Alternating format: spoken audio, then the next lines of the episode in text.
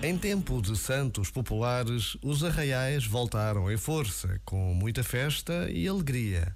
Mas nada me fazia prever o que encontrei naquele fim de tarde. O portão da velha quinta estava aberto, ouvia-se música e já cheirava a sardinhas assadas. Algumas dezenas de jovens e menos jovens andavam por ali, uns a dar uns passos de dança, um de bicicleta, outro sempre sentado muitos sem a normalidade de uma vida familiar, outros com deficiências mais ou menos evidentes, mas a alegria, o acolhimento que senti foram a evidência de que todos somos iguais.